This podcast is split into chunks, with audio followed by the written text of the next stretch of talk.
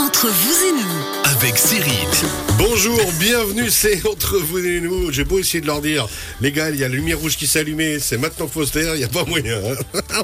On se croirait dans une classe d'école. Bonjour et bienvenue, c'est entre vous et nous. Tous les vendredis de 11h à midi avec vos conseils, comme le dit le jingle pour mieux vivre au quotidien. Nos experts du jour, Joël Vocat de Genedis, bonjour. Bonjour Cyril. Comment ça va? Ça va bien et vous? Une merveille. Alors, je sais que pour les, les Valaisans qu'il y a ici autour de la table, ce matin, ça a été très dur de venir parce qu'il a fallu se retenir hier soir. Hein, au niveau carnaval et tout, en tout cas c'est ce qu'on m'a dit. Je ne balancerai pas qui, parce que je suis pas une balance, mais ça a été dur de résister hier.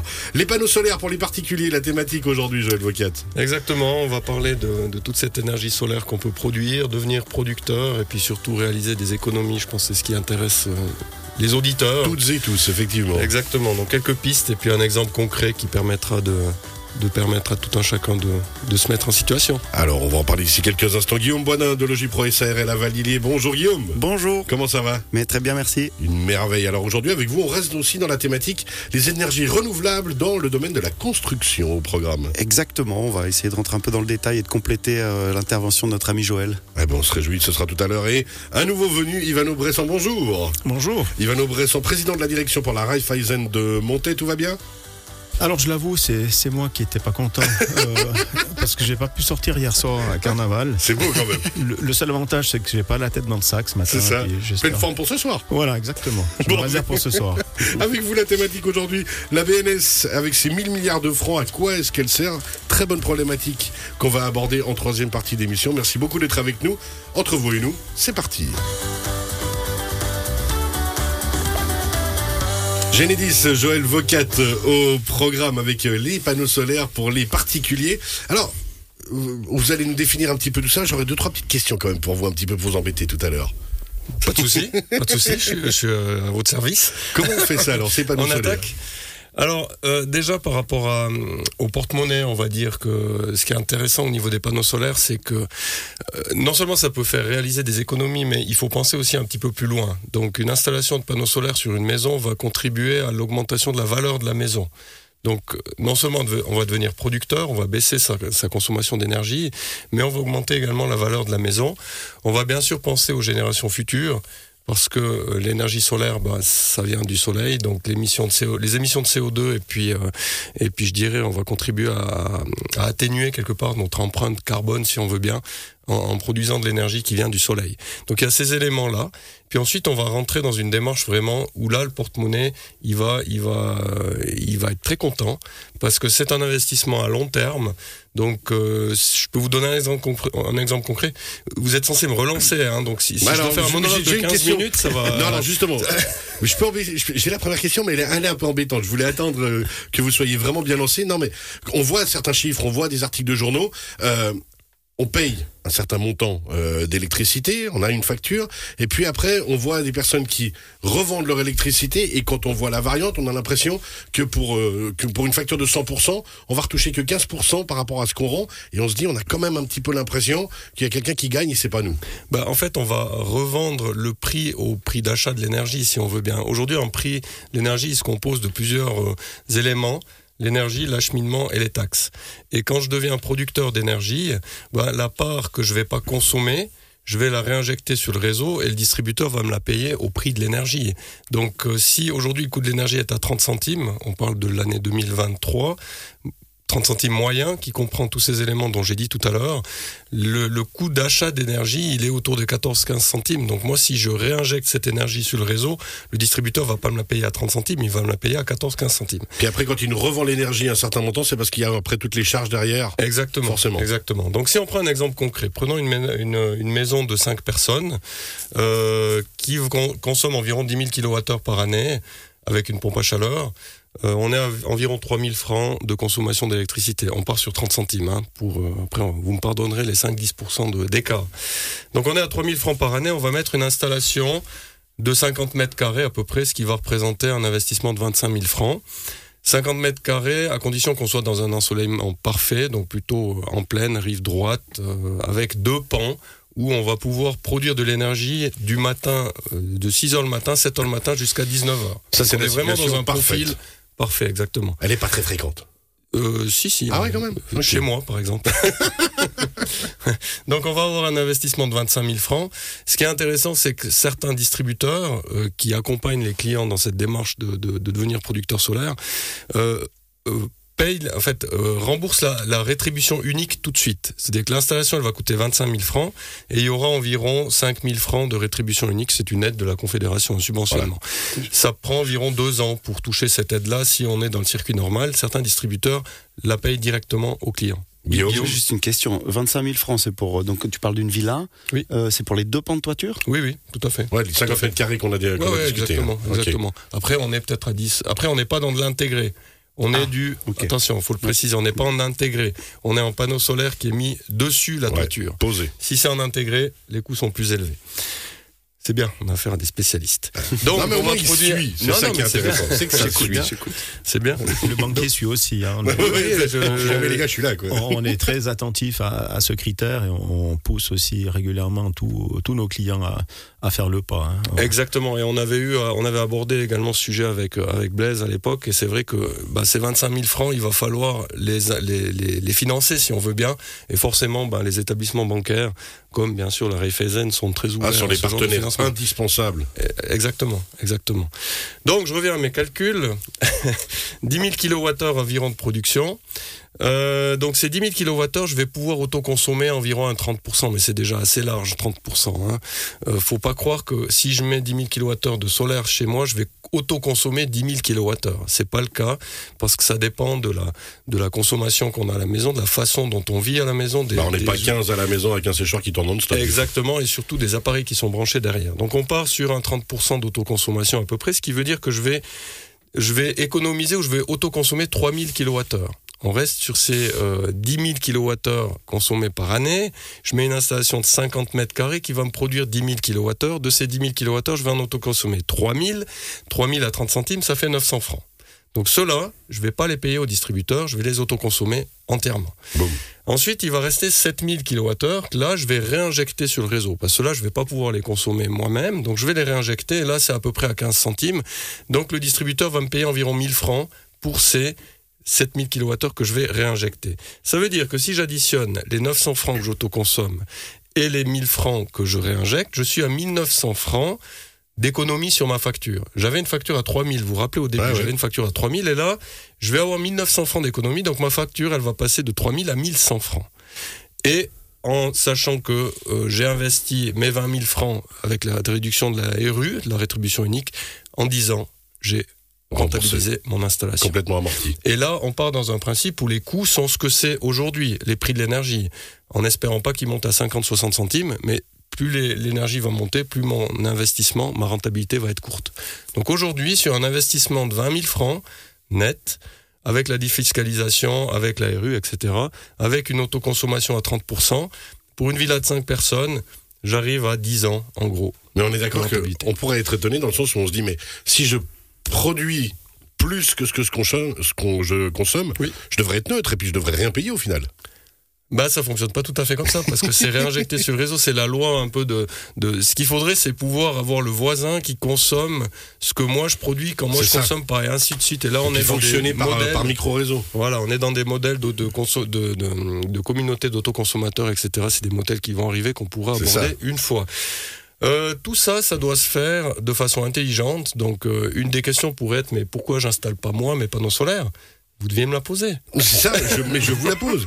Alors moi j'avais, j'avais- ben oui, oui, je vous la pose. Pourquoi vous n'installez pas nous-mêmes euh, les panneaux Bah, solaires? c'est quand même une installation assez, euh, j'allais dire complexe, mais il faut faire confiance aux professionnels parce qu'il va falloir mettre des échafaudages. Ensuite, bien sûr, il y a tous les calculs pour savoir exactement combien de panneaux solaires on va mettre.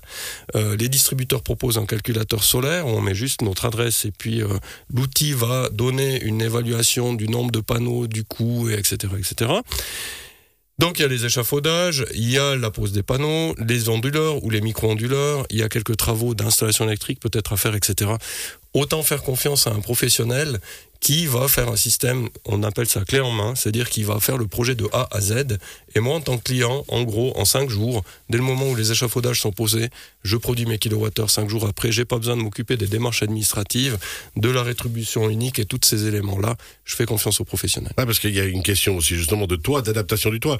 On, on voit des toits plats, euh, on voit des orientations comme vous l'avez dit.